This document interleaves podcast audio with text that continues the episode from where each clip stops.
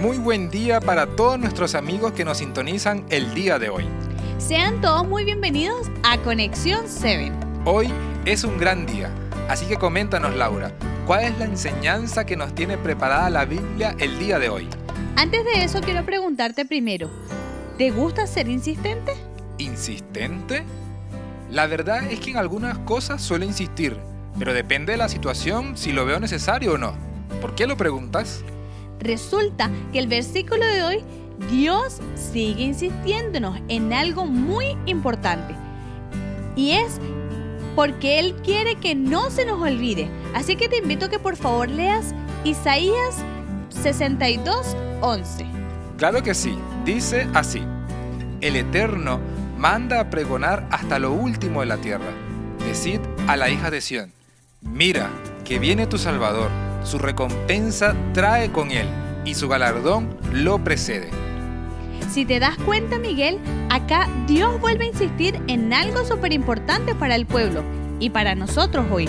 Y no solo eso, también nos deja un mandato por cumplir y por obedecer. Sí, veo que Dios nuevamente le dice a su pueblo que Él viene a salvarlos. Exacto, Dios les dice nuevamente que los salvaría, para que de esta forma renueve su fuerza y mantenga la esperanza viva de que Él vendría. Pero si esto era para el pueblo de Israel, ¿qué importancia tiene para nosotros hoy, Laura?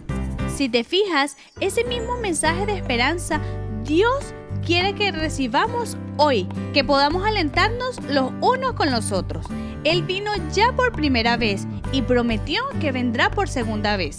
Mm, pero aún me queda una duda. ¿Por qué dice el versículo que manda a pregonar hasta lo último de la tierra?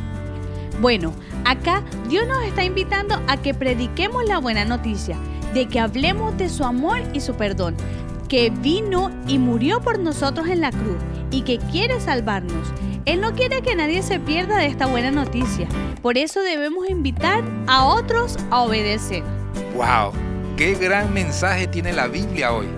Cómo Dios nos insiste en predicar a otros. ¿Sabes, Miguel? Y no es necesario que tengas que grabar un audio o pararte frente a las personas.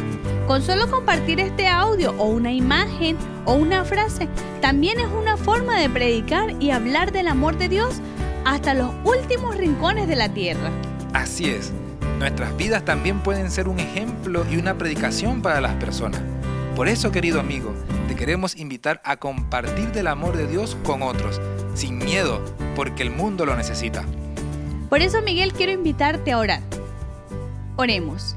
Gracias, Padre Celestial, por recordarnos una vez más que tú vienes pronto y que quieres que muchas personas accedan a la salvación. Te pedimos que nos ayudes a predicar cada día de tu amor a otros. Gracias por regalarnos la linda esperanza de que tú vienes por segunda vez. En Cristo Jesús te lo pedimos todo. Amén. Amén. Bien querido amigo, no olvides que Dios también te invita a predicar de su palabra.